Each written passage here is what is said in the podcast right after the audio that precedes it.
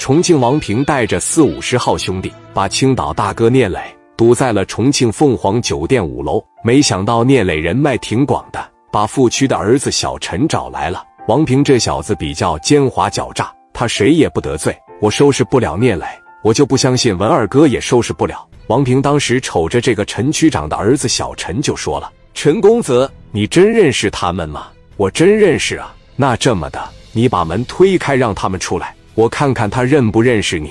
他要真认识你陈公子的情况下，我这边肯定得给你面子呀。他们就在这个房间，你看看认不认识？小陈来到房间的门口，一敲门说：“磊弟啊，你出来吧，我来接你了。”说的就跟那老朋友一样。聂磊说：“没事，百事的人来了，疑人不用，用人不疑。即使咱们出去还挨打了，那咱们也得认，总不能一直躲在屋里。王群力不是还在外边呢吗？开门吧。”门一打开，站在他面前的小陈给了他一个眼神的暗示。聂磊当时就明白了，上去啪嚓的一握手，陈哥，陈哥的叫着。聂磊和小陈装的贼像，从屋里边这一出来，俩人还是拉着手。哎呦，陈哥呀，你可算是过来了！你要是再不过来，我这帮人都得让他们给收拾了。没事啊，这回没事了，兄弟，我能给他们带走了吧？看在我的面上就算了啊！你这个受伤的兄弟。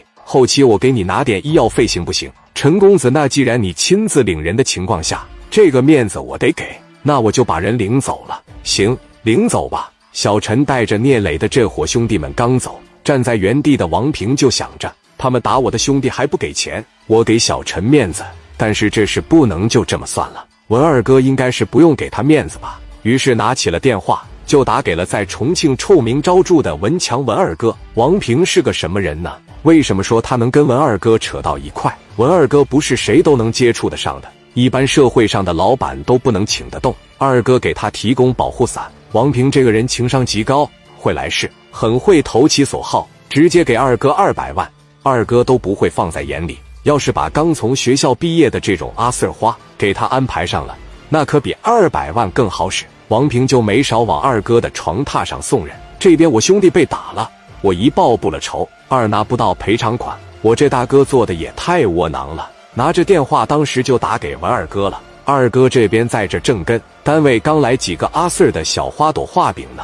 要想转正，要想升职，你得听我的教导，肯付出，懂得用自身有利条件交换的，就会很快的升职加薪。正引导着呢，电话突然间就响起了。找文二哥这个人办事得看他心情，因为他也知道像王平这种人。他得指着我，我想给你办，我就给你办；我不想给你办，你就得给我等着。但是如果旁边有女孩的情况下，文二哥是能办的，不能给你办的。我通通的往身上大包大揽。二哥当时拿着电话，这边啪嚓的一接上：“强哥，我是王平啊，小平啊，怎么了？小平，我这边出事了！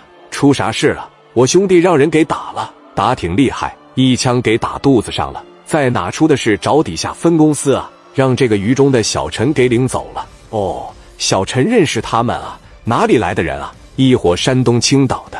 提到这个地名的时候，二哥就有点头皮发麻的感觉，因为他当年败走在青岛这个地方。青岛的谁打的你兄弟啊？叫聂磊。我操！文二哥听到聂磊名字，手中的大哥大差点没掉地上。